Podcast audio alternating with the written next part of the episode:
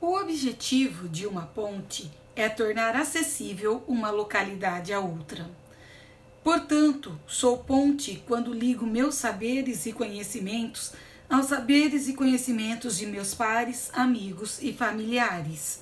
Sou ponte onde há dificuldades de acesso dos saberes e conhecimentos coletivos.